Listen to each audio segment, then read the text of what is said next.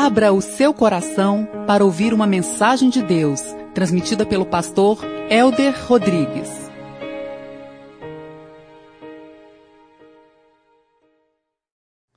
Vamos meditar na palavra do Eterno, aonde nós temos redenção e salvação. Mateus capítulo 21, verso 1.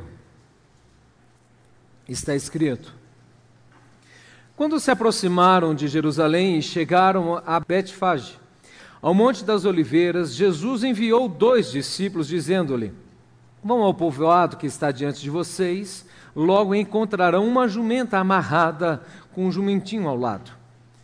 Desamarrem-nos e tragam-nos para mim. Se alguém lhes perguntar algo, digam-lhe que o Senhor precisa deles e logo os enviará de volta.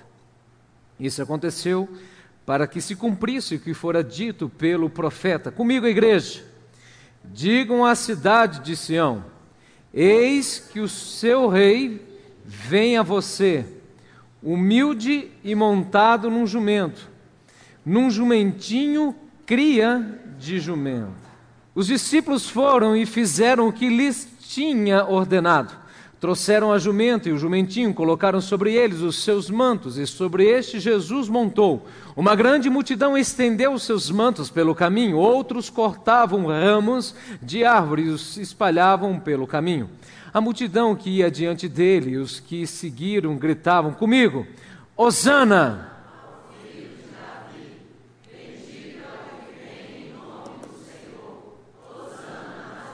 Quando Jesus entrou em Jerusalém, toda a cidade ficou agitada e perguntava: Quem é este?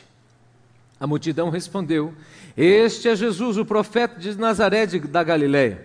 Jesus entrou no templo, expulsou todos que ali estavam comprando e vendendo, derrubou as mesas dos cambistas e as cadeiras dos que vendiam pombas, e lhes disse: Está escrito comigo, a minha casa será chamada casa de oração, mas vocês estão fazendo dela um covil de ladrões.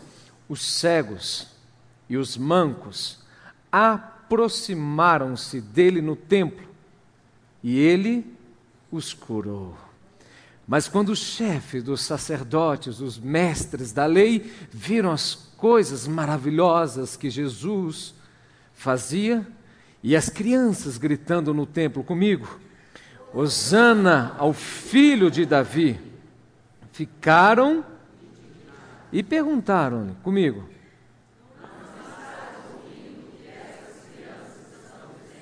Respondeu Jesus: Sim, vocês nunca leram igreja.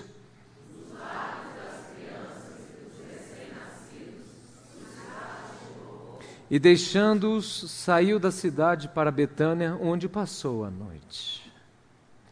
Pai, muito obrigado por esta palavra poderosa e bendita, no qual temos redenção, no qual temos salvação no qual temos uma esperança que não confunde, porque o Senhor morreu em nosso lugar, ressuscitou e está vivo, assentado de Deus Pai, o Todo-Poderoso. Assim nós não marchamos para a morte, para a sepultura gélida, mas nós marchamos para viver a eternidade aos teus braços, contigo, glorificando e exaltando o teu santo nome o Senhor trouxe uma mensagem poderosa, uma mensagem de transformação de ser, de caráter, de presença, de espírito, de tudo aquilo que temos e somos. O Senhor muda radicalmente a nossa vida a todos aqueles que creem que Jesus Cristo é o Senhor. Então nós te pedimos, Pai, que o Senhor continue falando conosco e que o Senhor nos dê as motivações e as intenções certas de estarmos no teu templo, na tua casa e na tua presença. Eu te peço, em nome de Jesus. A igreja diz: glória a Deus. Meus amados, esta é a hora mais esperada do ministério de Cristo. Cristo nasce numa manjedoura nada colhedora. E o Senhor, então, meus queridos, Depois de três anos caminhando e fazendo e pregando e curando e manifestando a sua vontade e a sua boa vontade nos pequenos povos, nas pequenas cidades, agora ele adentra em Jerusalém, a cidade de Davi, aonde Deus tinha estabelecido a sua aliança perpétua com o rei Davi. Então, quando Cristo entra nesta cidade santa, na realidade isso é uma consumação de um propósito eterno. Deus tinha estabelecido fazer com que Cristo, o Emanuel, o Deus conosco, nascesse de uma mulher e viesse trazer uma mensagem de esperança, de redenção e de salvação. Cristo, todo o seu tempo, ele estava pregando, ensinando e curando as pessoas, mas o seu norte, o seu objetivo maior era adentrar na Cidade Santa. E ele adentraria na Cidade Santa, meu querido, não como os generais romanos que adentravam muitas vezes nas suas cidades, em, em, diante de César, trazendo os seus louros, os seus grandes feitos, os seus súditos ou seus servos que eles tinham vencido por conta da guerra, da espada. Cristo não adentra como os generais que adentravam em carruagens de ouro ou em cavalos brancos, e o povo aplaudindo, porque aquele homem era um valente, um gigante, era um homem que tinha desbaratado muitos exércitos inimigos. Não, Cristo vem com a sua glória. Cristo sim vem com uma glória muito maior e muito mais poderosa. E esta glória não é uma glória sentado ou montado num cavalo branco ou diante, meu querido, de toda a pompa dos homens, ou a ostentação dos bens, ou a soberba da vida. Não, Cristo decide trilhar o caminho da humildade. Cristo decide trilhar a sacra, meu querido, uma via sacra da humilhação e de um homem que era o Deus de todo o universo, mas ele vem numa figura de servo sofredor. Ele vem sentado num jumentinho o rei de toda a glória, ele não assenta num animal pomposo, mas ele assenta num jumentinho e vai adentrando em Jerusalém.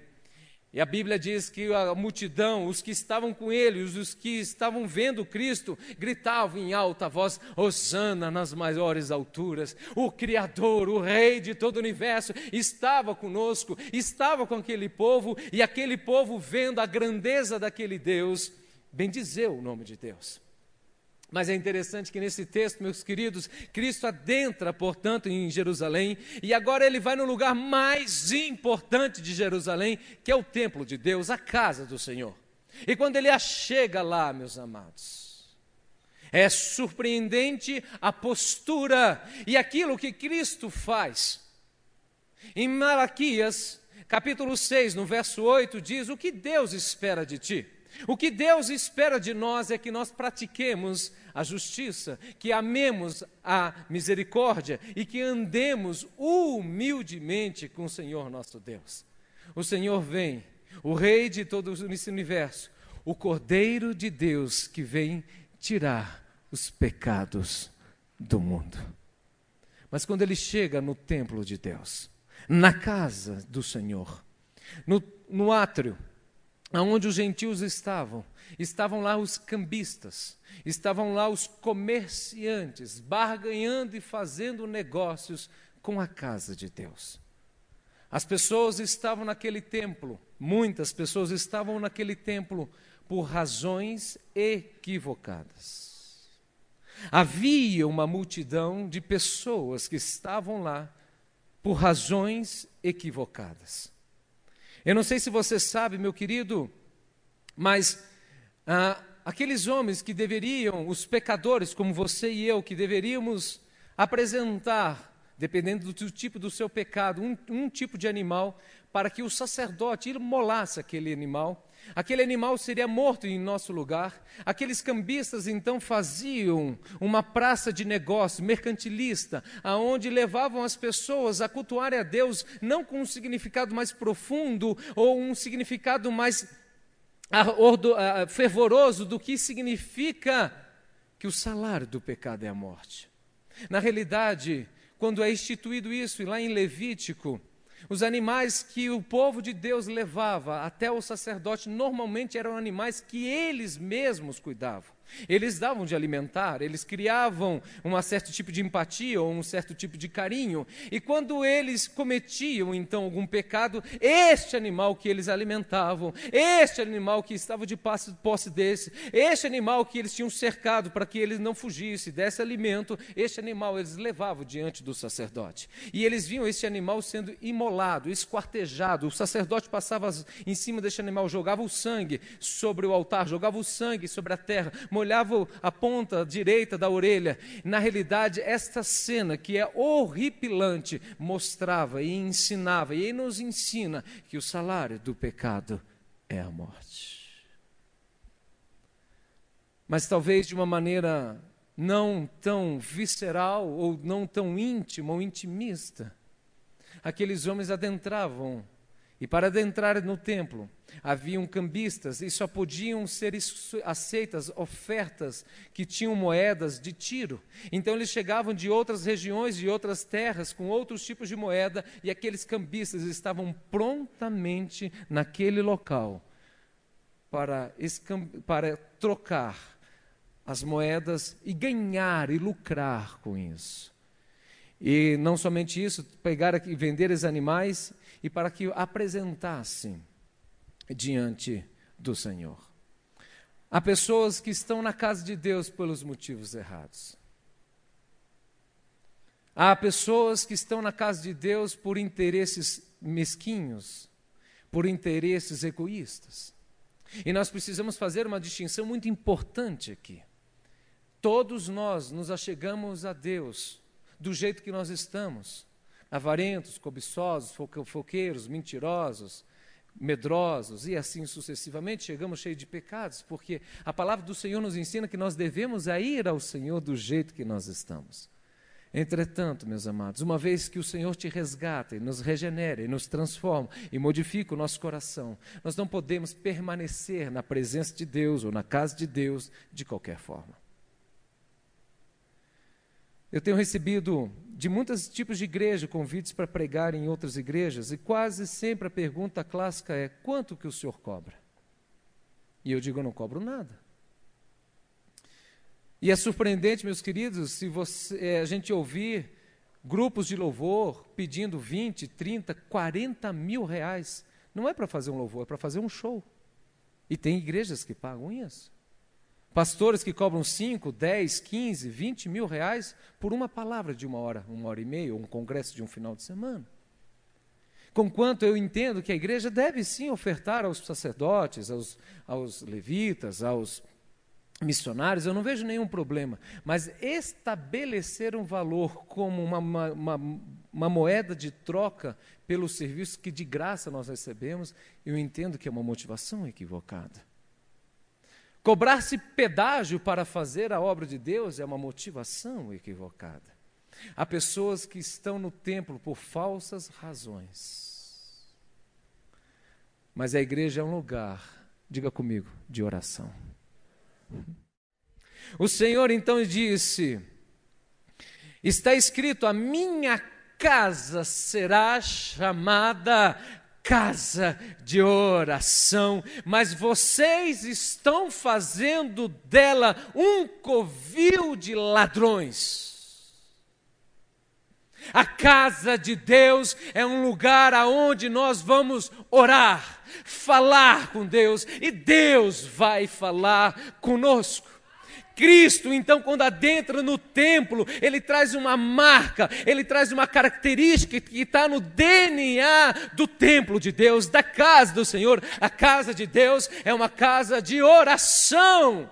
E neste lugar, meus queridos, nós podemos falar com Deus e Deus fala conosco. E neste lugar nós podemos falar diante do Rei de toda a glória, o Criador do universo, aquele que inclina os ribeiros conforme o seu poder, o seu fulgor, aquele que coloca reis e derruba reis, aquele que coloca juízes e estabelece a verdade, aquele que faz, meu querido, as ondas bravias se acalmarem, aquele que faz a tempestade vir e aquele que faz o céu abrir e o céu céu fechar diante da presença daquele que é digno de todo o nosso louvor e de toda a nossa honra. Nós estamos diante do Senhor, o Rei de todo o universo, e nós temos livre acesso a Ele. E a palavra vai mais longe, diz que nós temos livre acesso a Ele e podemos nos achegar com ousadia na presença do Senhor, porque em Cristo nós temos um caminho pavimentado, um caminho onde nós somos justificados não pelos nossos méritos, mas pelos méritos de Cristo, onde Ele disse: está consumado, Ele morre para nos resgatar, Ele morre para reestabelecer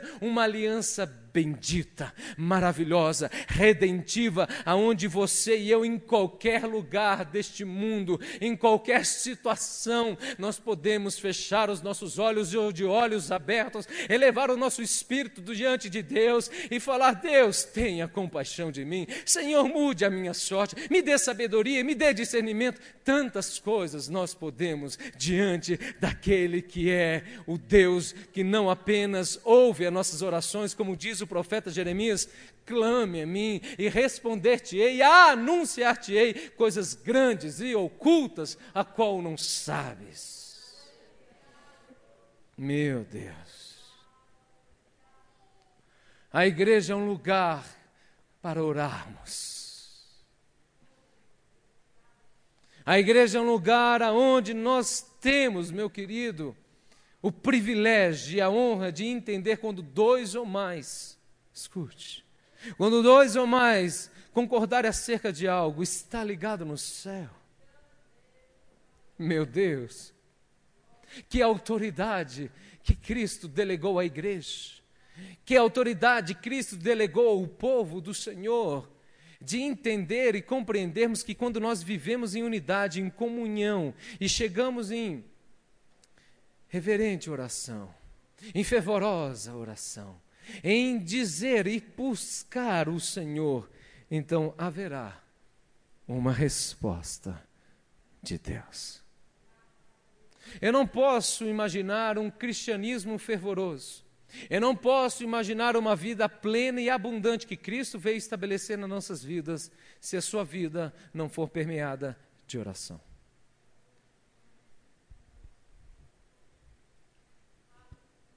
Nós devemos orar, meu querido, quando adentramos neste lugar.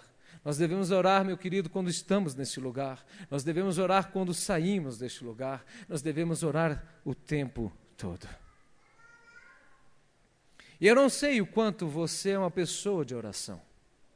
Mas o fato é que se você não tem o hábito ou o costume, ou isso não faz parte do seu estilo de vida, orar então eu posso dizer e fazer uma analogia, querido. É como se uma pessoa fosse sedentária e estivesse acima do peso, e uma pessoa, um atleta, um de porte físico avantajado, falasse para essa pessoa sedentária, fala: "Vamos fazer uma caminhada, uma corrida?" Essa pessoa não vai conseguir acompanhar ele um par de minutos, porque vai chegar uma hora que o joelho dele vai doer, as pernas, o coração vai bater muito forte, ele vai estar com uma respiração ofegante, porque ele não tem um preparo físico para tanto. Orar significa ser alimentado no espírito. Mas nós só oramos à medida que nós mortificamos a nossa carne. Porque a carne não deseja e não anseia nada das coisas do espírito.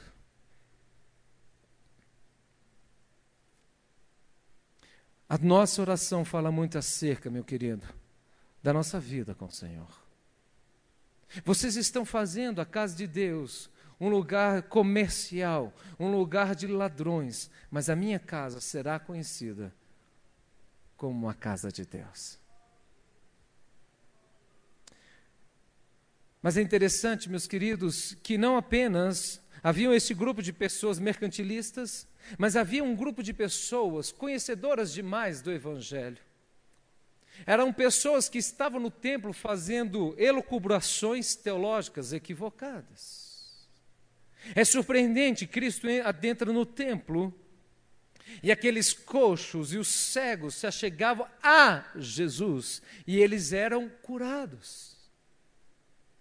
E o povo ficou estarrecido e maravilhado com a graça e o poder deste Deus. Então os doutores da lei, os fariseus, viraram: Mas você não está vendo Cristo?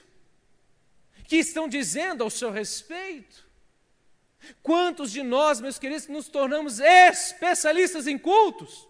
Porque temos 20 anos de igreja, 25, 30, temos tanto tempo de igreja que agora nós temos então a primazia de criticar os pregadores, criticar o pessoal do louvor, criticar os diáconos, os presbíteros. afinal de contas, eu sei quase tudo de como se deve se proceder uma liturgia, de como se deve ser um culto, como deve ser a ordem e assim sucessivamente. E é interessante que esses doutores da lei começaram a questionar a Cristo, dizendo: Você não está dizendo, não está ouvindo que as próprias crianças estão dizendo, Osana, na maior das alturas. Ah, meus queridos, quantas pessoas têm, meu querido, conhecimento racional ou técnico do que é um evangelho, mas são pessoas religiosas, são pessoas que não têm uma espiritualidade com Deus, por isso questionam o inquestionável e por isso apontam, acusam e colocam e fazem brigas e confusões porque não entendem a essência deste evangelho. Há pessoas que são especialistas em criticar sermões, especialistas em criticar o louvor, são doutores da lei e conhecem talvez a palavra de Deus, mas conhecem muito pouco o Deus da palavra e tem muita pouca experiência com Deus. Esse texto nos ensina que a casa de Deus não é para que nós ficamos, façamos melhor dizendo, elucubrações teológicas, eu não estou aqui dizendo e nem falando e nem inferindo que você não deve estudar, que você não deve se esmerar, que você não deve fazer um estudo sistemático, coerente da palavra de Deus, não é isso, mas toda a nossa teologia que estiver desatrelada de uma prática, todo o nosso conhecimento bíblico que não nos leva à, à piedade, todo o nosso conhecimento bíblico que não nos leva ao amor ao Senhor, este conhecimento bíblico está te levando a um ensoberbecer-se. E a palavra de Deus diz que o conhecimento ensoberbece, mas é o amor que edifica. Há pessoas que estão no templo para fazerem elucubrações teológicas, mas a casa de Deus é um lugar de cura. É isso que diz o texto. O texto diz que os coxos e os cegos se achegaram a Jesus e foram curados. Eu creio num Deus que Deus é um Deus que cura. Eu creio num Deus que fala conosco nos dias de hoje. Eu creio num Deus que tem o poder sobrenatural de fazer infinitamente mais do que pensamos ou imaginamos. Aliás, se você tirar o sobrenatural da Bíblia, deixa, não existe mais Bíblia. Porque Bíblia, de Gênesis capítulo 1 é a manifestação sobrenatural de Deus, porque fala da criação, e Gênesis capítulo 22 fala do sobrenatural de Deus, de Apocalipse. Se nós tirarmos então o sobrenatural de Deus, não existe mais Bíblia. Engrandecido seja o nome de Deus, meus amados. Deus é um Deus que quer nos ensinar que na casa de Deus eu posso vir com as minhas mazelas, as minhas dores, as minhas feridas, os meus fracassos e eu ser ministrado por Jesus Cristo. Na casa de Deus é um lugar para nós mostrarmos as nossas enfermidades, não para nós sermos humilhados, não para que nós sejamos rechaçados ou marginalizados, não, é para mostrarmos as nossas fragilidades, porque existe um Deus que tem poder para nos curar. Eu fico a pensar, aquele homem de mão ressequida, Jesus estava numa sinagoga, e aquele homem estava à margem, e Cristo manda ele ao centro. Por que manda ele ao centro? E quando ele vai ao centro, Cristo cura a sua mão, o seu braço, a sua mão ressequida. Cristo poderia ter curado ele que estava à margem, mas Cristo não queria apenas curá-lo fisicamente, Cristo queria reestabelecer a dignidade daquele homem que estava à margem, se sentia preterido, e ele dizia, então ele estava mostrando aquilo que era o teu próprio, aquilo que era a tua vergonha, aquilo que era a tua fraqueza, Deus suscitou a glória e o nome, o poder dele, para que você viva testificando e testemunhando, e o povo veja isso, a glória de um Deus que cura.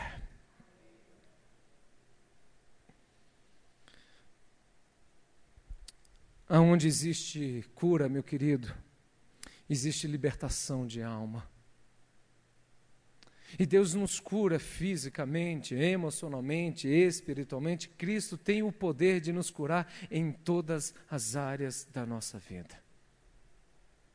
O Senhor é o Deus que cura feridas. O Senhor é o Deus que cura as dores, as, as, as mazelas do nosso coração, as dores da nossa alma, dos nossos fracassos, das nossas incoerências. E quantas vezes a gente desiste de nós mesmos porque estamos errando e falhando em tantas vezes na mesma área, na mesma tecla. Parece que a gente não sai daquele lugar e permanecemos, permanecemos patinando naquele mesmo erro. Mas existe um Deus que transforma e que nos cura.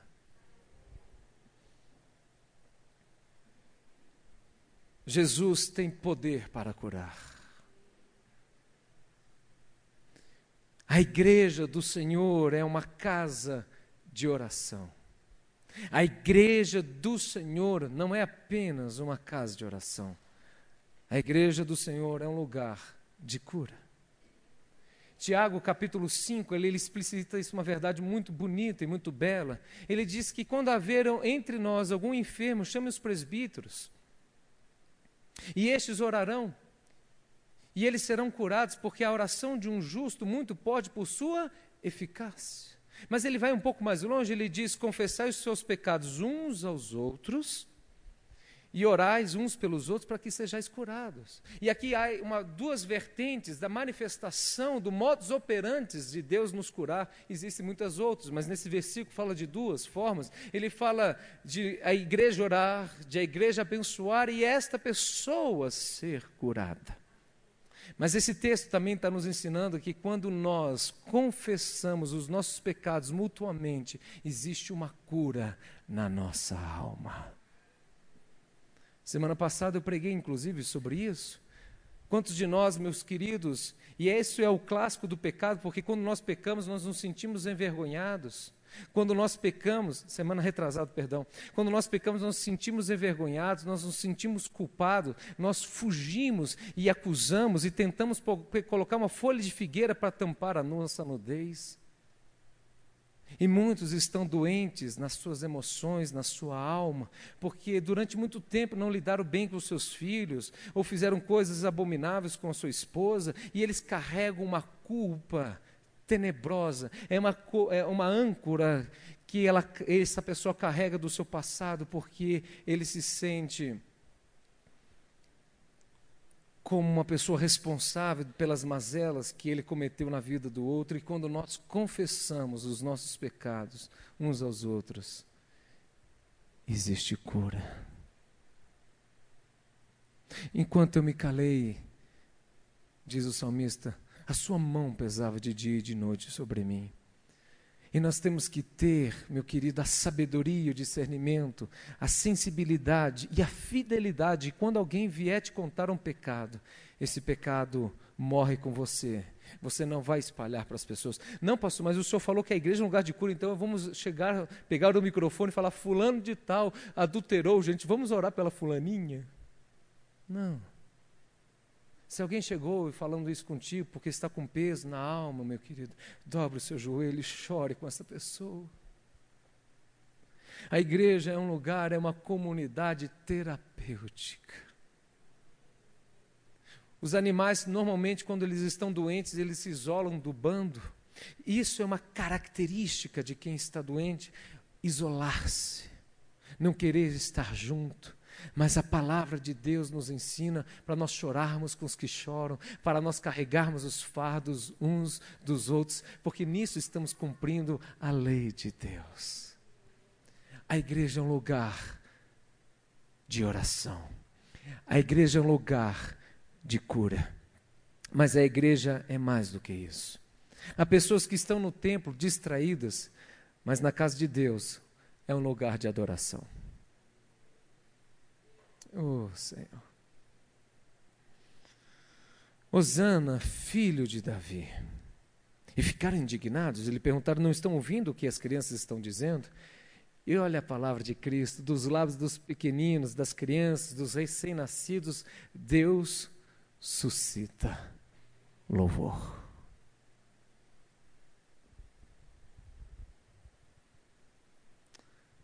Essa é uma mensagem Cristo parafraseia um salmo, que é o Salmo 8, no versículo 2. E olha o interessante que Cristo traz deste salmo. No Salmo 8, no capítulo 2, diz assim: Dos lábios das crianças e dos recém-nascidos firmaste o teu nome como fortaleza. No versículo 2 do capítulo 8 de Salmo, o salmista fala que Deus firmou o nome dele próprio como fortaleza. Aí Cristo parafraseia e fala dos pequeninos, Deus suscita o verdadeiro louvor. Será que Cristo citou errado a palavra bíblica? Obviamente que não. É que na teologia divina, no dicionário celestial, louvor suscita força. Os que louvam e adoram o nome de Deus são fortalecidos, Lourdinha. Então, o que Cristo está dizendo, ele está parafraseando o Salmo 8 e dizendo assim: Todos aqueles que na casa de Deus, em qualquer lugar, me louvarem, serão fortalecidos no Espírito, porque esta é a razão primária e central da nossa existência: bendizer e adorar o Rei de toda a glória. Há pessoas que querem, num calor como este, irem para o mar para se refrescarem, ou para o tororó, beber água e achar, e tomar água de cachoeira gelada. Mas o mar, o, lago e a cachoeira do Tororó, que não refrescam tanto e não refrigeram tanto a sua alma, e não te fortalecem, não nos revigoram tanto do que louvar e bendizer o nome de Deus.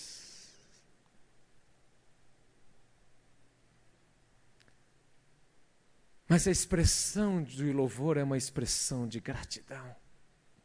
A expressão de adoração é uma expressão de rendição. A expressão de louvor é uma explicitação daqueles que são humildes e que discernem a vontade santa, justa e soberana de Deus. E ainda quando nós não compreendamos, nós podemos alcançar pela fé e nós podemos fazer como Paulo e Silas diante de uma tribulação e uma luta, bendizer o nome de Deus, porque esta é a razão da nossa existência existência. Este é o motivo pelo qual o Senhor nos resgatou para termos uma vida santa, bendita e justa na presença do Rei de toda a glória. Se existe louvor, existe um fortalecimento de alma, de espírito, um aconchego, um renovo da alma, um fortalecimento do espírito, um afago no coração. A música nos inspira, a música é uma criação divina, mas quando a música é para Deus, ela nos transforma de uma maneira inexplicável. Por isso jamais falte o louvor na sua boca, por isso jamais falte a adoração no seu coração, meu querido, porque a boca fala o que o coração está cheio.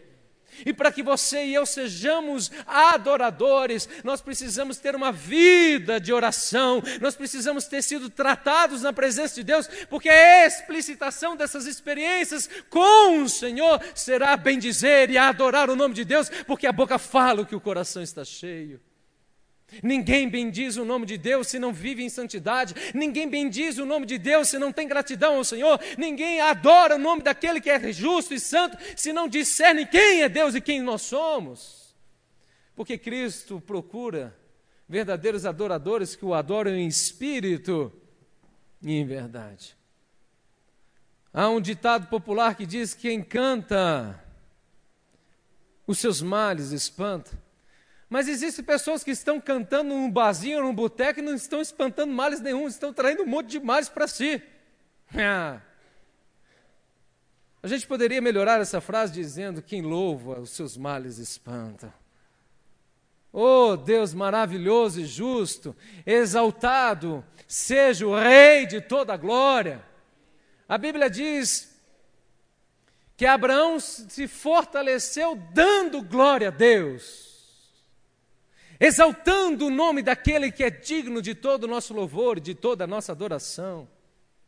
Nós somos uma comunidade, meu querido, de oração, de cura e de adoração. E o nosso anseio, meu querido, nosso quinto ano de igreja, é que esta igreja seja uma igreja fervorosa na adoração, fervorosa, meu querido, em nós cuidarmos uns dos outros, e fervorosa, meu querido, na busca de orarmos e intercedermos uns pelos outros. As pessoas choram, as pessoas se degladiam por conta de uma bola, e olha que o Brasil está com bola murcha no futebol. Aí chega na igreja ou na casa, a gente vai adorar a Deus todo tímido. Mas quando o homem vai ver o futebol, ele grita e pula e faz. Eu falei, gente, pela bola o cara grita, pelo louvor.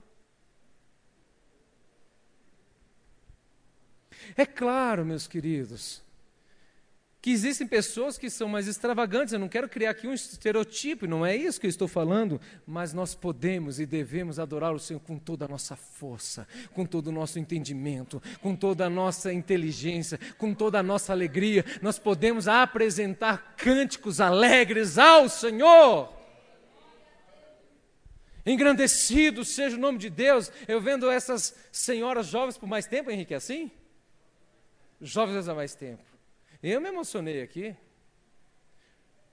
Porque todo ser que respire, louve o nome de Deus. A Lurdinha estava falando, pastor, nós somos senhoras e nós temos sido curadas umas com as outras. Foi isso que a senhora me disse, dona Lurdinha? Estamos sendo curados porque existe unidade, porque existe cumplicidade, porque existe amor mútuo e porque vocês estão com um projeto, não de fazer o nome de vocês célebre e fazer construir uma torre de Babel, mas vocês estão exaltando o Rei de toda a glória. E quando nós exaltamos o Rei de toda a glória, a presença do Senhor se manifesta entre nós. Deus habita na, na Assembleia dos Santos, Deus habita num coração contrito e quebrantado, mas o Senhor habita também aonde existe louvor, porque o nome dele é exaltado. Exalte, bendiga é o nome daquele que é digno de todo o nosso louvor e de toda a nossa adoração. Eu não posso, meu querido, terminar este sermão sem fazer um link acerca do Novo Testamento, porque nós estamos falando do templo de Deus. Nós estamos falando desta passagem em Mateus capítulo 21, que estão em todos os evangélicos, em que Cristo vai em Jerusalém e agora ele vai no lugar mais importante de Jerusalém, que é o templo de Deus, e haviam dois tipos de grupos de pessoas: aqueles que eram mercenários, aqueles que estavam fazendo perguntas sem compreender quem era o Messias. E aí nós estamos então trazendo que Cristo adentra neste lugar, em Jerusalém, não com a glória humana, não com a ostentação dos bens, mas trilhando um caminho de humildade, porque este é o caminho de todo cristão, bem-aventurado e felizes os pobres de espírito, porque deles é o reino de Deus.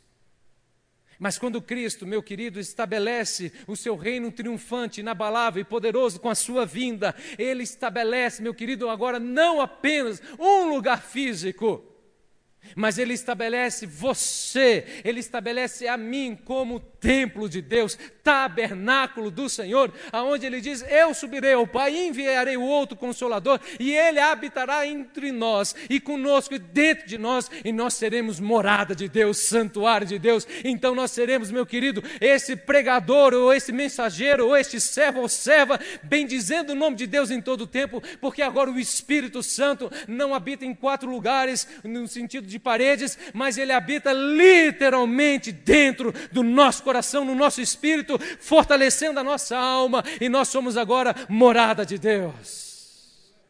Apóstolo, do apóstolo Paulo dizer: Não entristeceis o Espírito Santo, no qual foste selado para o dia e a redenção. Não entristeceis o Espírito Santo que habita, diga comigo, em mim.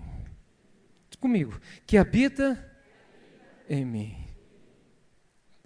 Nós não conseguimos alcançar esta dimensão. Um Deus eterno, magnífico, santo, triplamente santo, justo, habitando em nós. Então, quando eu entendo isso,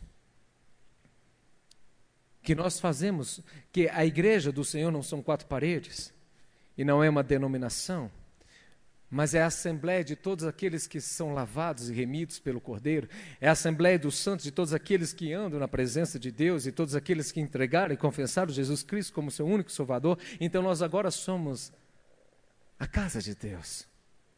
E como casa de Deus, você precisa ter uma vida de oração. Porque a minha casa será chamada, diga comigo, casa de oração. Pastor, eu estou angustiado, o que eu faço? Ore.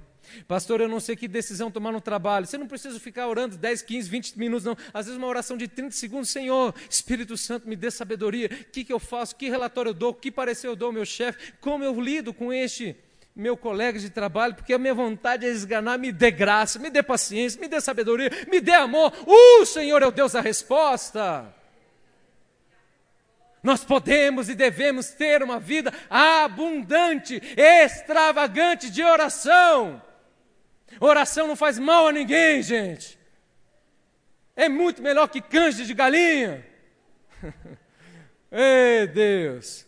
Mas nós, meu querido, perdemos a dádiva e a honra de podermos exaltar o nome de Deus. Quando você for ler a Bíblia, ore ao Senhor. E quando você for fechar a Bíblia, você fala obrigado, Senhor. E quando você for comer, diga obrigado, Deus. E quando você for dormir, obrigado, Senhor. E quando você for acordar, venha comigo, Jesus. Em todo o tempo nós podemos bem dizer o nome deste Deus, porque nós somos casa de oração mas nós também somos, meu querido, como embaixadores de Cristo, e como embaixadores de Cristo, nós somos pregoadores, nós somos mensageiros de uma palavra redentora e redentiva do Senhor. Por isso o apóstolo Paulo diz que o mundo está sendo reconciliado por nós, porque Cristo nos enviou para salgar esta terra e ser luz neste mundo que jaz no maligno. Portanto, você é, meu querido, uma fonte de cura na vida das pessoas que não conhecem a Deus, e você é uma fonte de de cura na vida das pessoas que já têm Deus.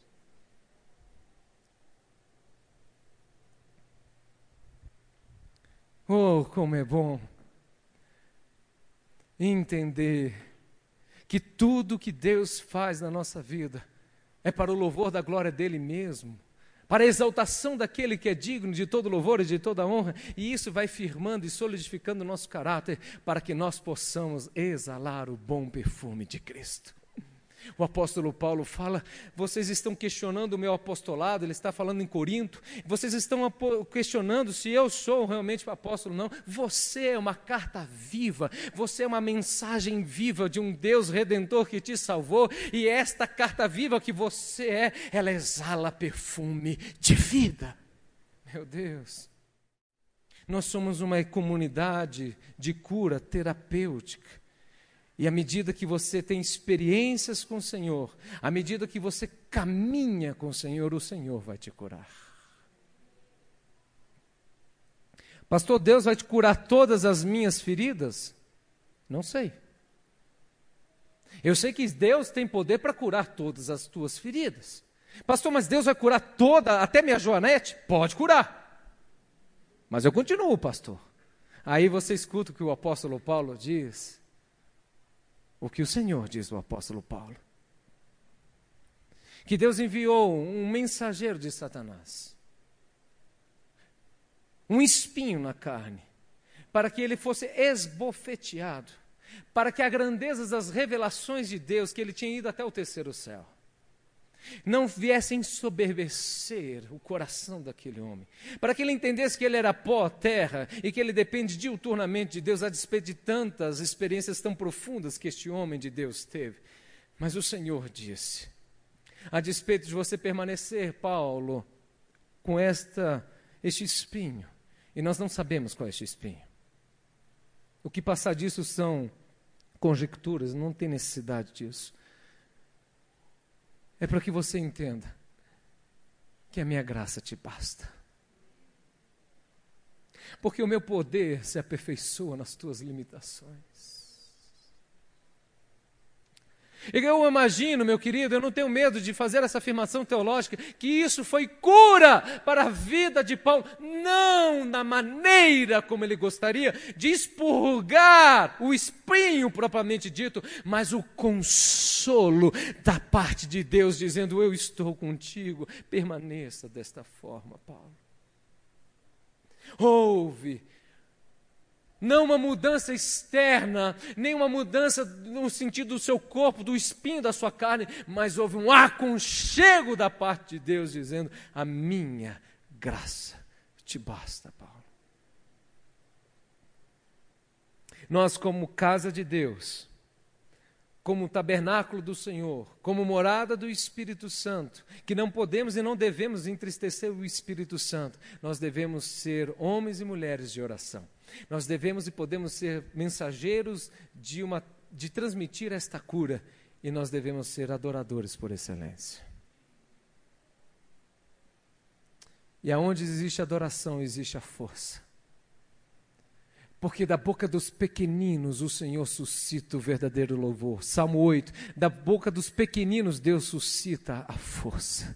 Aonde existe adoração, existe força, existe vigor de alma.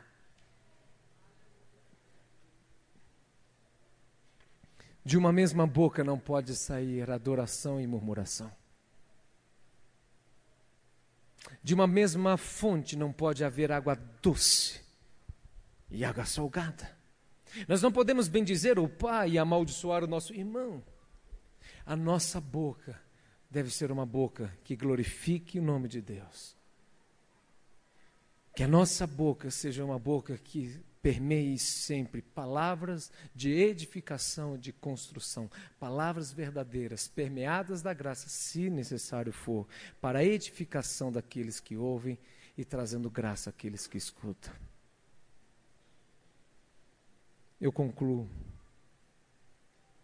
perguntando: quando você adentrar neste lugar, entenda: aqui é um lugar de oração. Quando você adentrar neste lugar, entenda que aqui é um lugar de cura. E quando eu falo cura, tem tratamentos que são dolorosos, gente. Quem já quebrou uma perna sabe disso. O ortopedista vai lá sem dó e piedade, ele puxa sua perna. quanto mais você grita, mais o homem puxa a perna. Cura não significa ausência de tratamento. Aliás, o tratamento produz a cura. Os médicos tratam e o Senhor cura. E quando você adentrar neste recinto ou em qualquer casa de Deus que pregou a Jesus Cristo como seu único suficiente Salvador, entenda: este é um lugar de adoração. Mas é mais do que isso. Coloque isso na tábua do seu coração. Nós somos a morada de Deus. Nós podemos ser casa de Deus.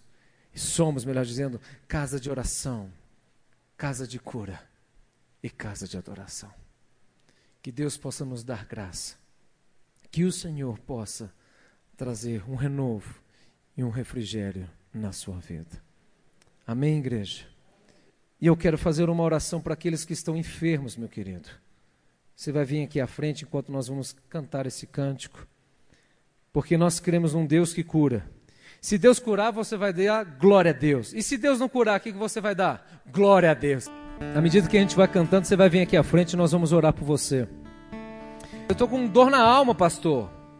Com a consciência pesada, com o espírito pesaroso, abatido. Vem aqui à frente, meu querido, nós vamos orar por você.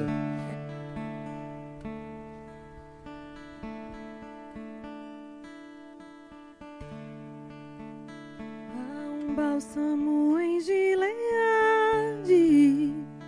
a unção em Gileade vem sobre mim para curar, vem sobre a filha de Sião. Há um médico em Gileade, há remédio em Gileade vem sobre mim para curar. Restaura a filha de Sião.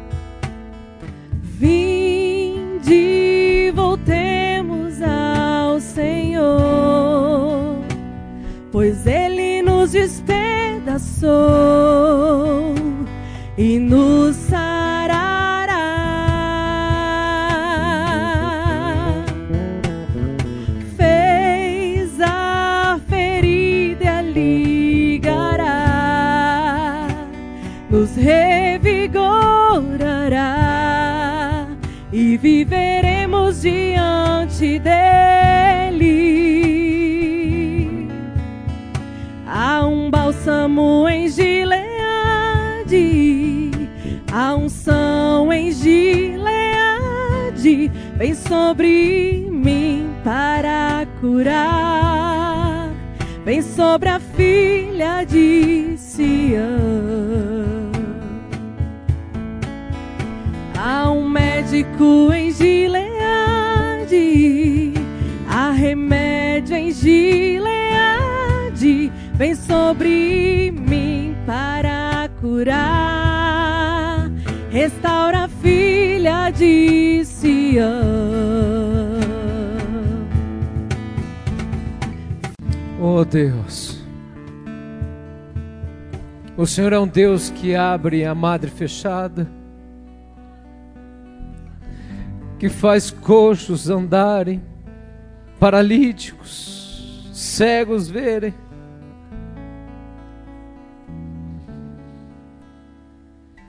Nós queremos pedir por amor ao teu próprio nome, pela misericórdia do Senhor, nós não somos nada. Mas em ti, Deus, há o Espírito, o Espírito que ressuscita mortos. E nós queremos pedir, Pai, que toda timidez, pela ausência da fé, sejam dissipadas, porque sem fé é impossível agradar a Deus. Mas o Senhor é galardoador daqueles que te buscam. E nós pedimos então, como igreja do Senhor, uma comunidade adoradora, estabelece o teu amor e o teu poder, trazendo cura e renovo. Que cada um saia, Pai, num consolo, numa esperança de um Deus que atende às nossas orações e que Ele responde muito além do que imaginamos. E o Senhor é Deus que responde com sim nos curando, mas é um Deus que também responde com não, e isso também traz cura em nossa vida, porque o Senhor ensinou a Paulo: a minha graça te basta. Mas de uma forma ou de outra, o Senhor é um Deus que estabelece mais e mais o teu reino triunfante sobre nós. Eu quero te abençoar, meu querido. Que a luz de Cristo,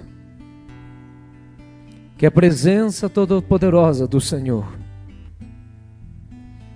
possa inundar o teu ser neste momento. E que não haja mais murmuração ou lamento por conta disso, mas que haja uma atitude e uma postura de humildade, de entrega, de devoção ao Senhor. Ana chegou diante do teu altar amargurada de espírito. E o Senhor deu um dos maiores de todos os profetas de todos os tempos. Então receba a bênção do Senhor. A bênção que enriquece. A graça e a presença do Todo-Poderoso. E que curas estejam estabelecidas hoje ou no decorrer dos dias. Nós te pedimos com temor e tremor, mas com fé e fidelidade, crendo no teu poder e no teu amor. Nós te abençoamos e pedimos a bênção do Senhor em nome de Jesus. Amém, Senhor. Abraça algumas pessoas aí que estão do seu lado e diga: a igreja é um lugar de cura.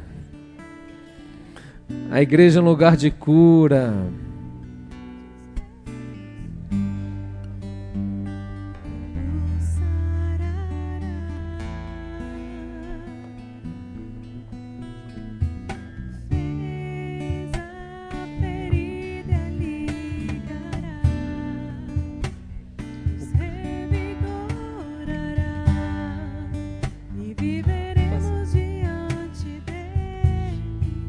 Louvado seja Deus. Amém, igreja. Você ouviu uma mensagem do pastor Helder Rodrigues, apresentador do programa de rádio Caminho Santo, em mais de 250 emissoras em todo o Brasil. Ouça também o Culto Brasil, transmitido ao vivo da Igreja Presbiteriana Manancial em Brasília. Acesse www.pregaçõesevangélicas.com.br e seja abençoado a qualquer hora.